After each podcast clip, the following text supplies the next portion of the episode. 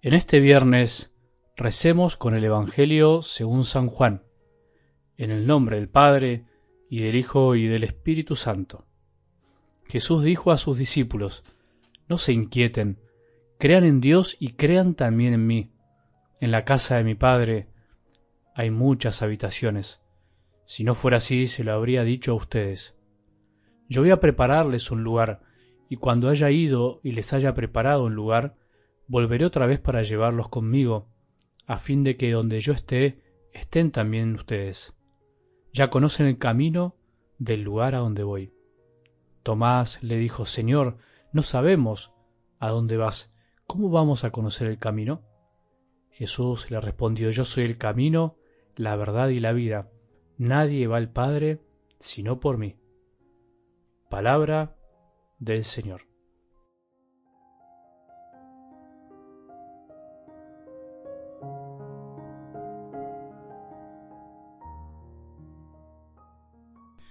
Continuando con ese intento de cada día de seguir desmenuzando poco a poco durante la semana del Evangelio del domingo, tan cortito pero tan sustancioso, recordemos que Jesús nos decía también que sus ovejas escuchan su voz.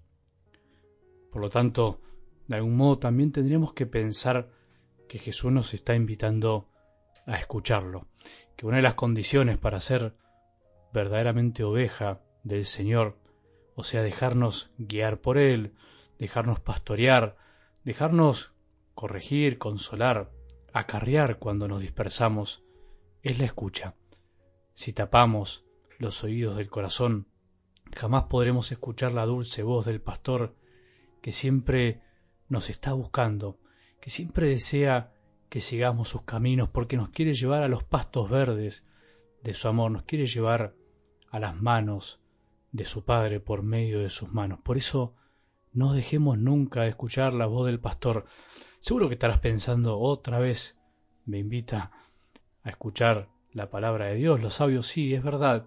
Es verdad que especialmente nuestro buen pastor nos, nos habla especialmente a través de su palabra, pero no olvidemos que también el Señor nos habla continuamente a través de los acontecimientos de la mismísima creación, de las personas que tenemos a nuestro alrededor, que Él se sirve de cada situación humana para seguir hablándonos al corazón. Por eso muchas veces hay otras ovejas que se comportaron para mí y para vos como pastores, llevándonos una vez más al rebaño. Pero vamos a algo del Evangelio de hoy, que vemos que Tomás, sin saber lo que les estaba preguntando, hizo la pregunta que muchos hubiesen querido hacer, pero no se animaron. La pregunta que también nosotros nos hubiésemos hecho, ¿cuál es el camino? ¿Cómo conocerlo? ¿Cómo saber cuál es el camino para cada uno de nosotros? ¿Quién no se preguntó eso alguna vez en su vida? Bueno, Jesús responde mostrando no sólo cuál es el camino, sino además cuál es la verdad y qué es la vida. Todo lo que el hombre quiere saber en una sola respuesta, todo lo que el hombre necesita en una sola persona. El camino entonces para nosotros no es un lugar, la verdad no es una idea que está en la razón, en la mente, y la vida no es la tuya o la mía. El camino empieza y no termina, o terminará cuando lleguemos al cielo. La verdad nunca termina de aprenderse de alguna manera y la vida nunca terminará de vivirse. ¡Qué locura!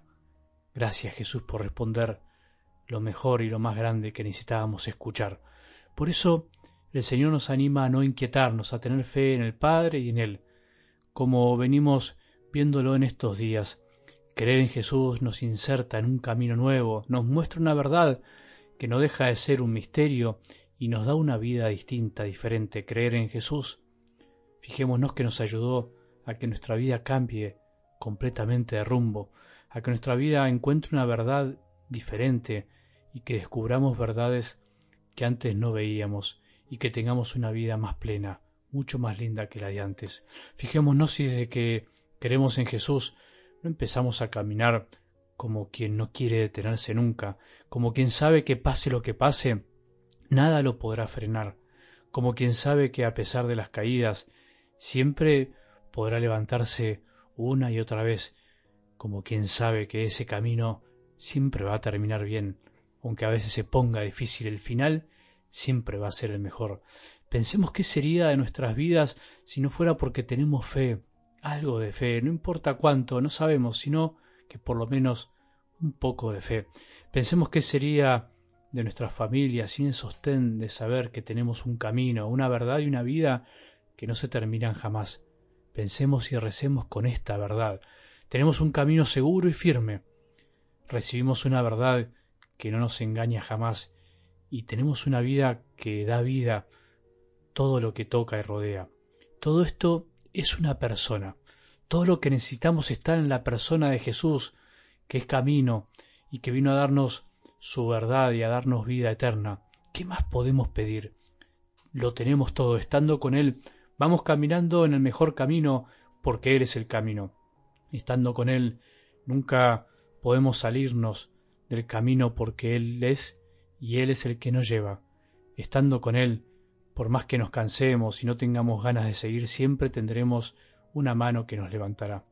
Estando con Jesús aprendemos la verdad de la vida que, como dije, no es un conjunto de enseñanzas o doctrinas, sino que es su propia vida, su amor, su entrega hacia nosotros. Estando con Jesús aprendemos a vivir mejor, porque todo lo que Él hizo es verdad que ilumina nuestros pasos. Estando en su camino y viviendo su verdad, toda la vida es distinta porque dan ganas de vivir y dan ganas de vivir para siempre.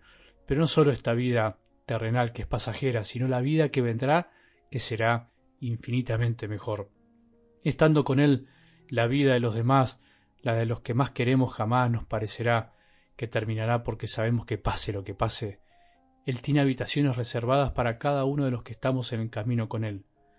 Por eso, más que nunca tenemos que estar con Él.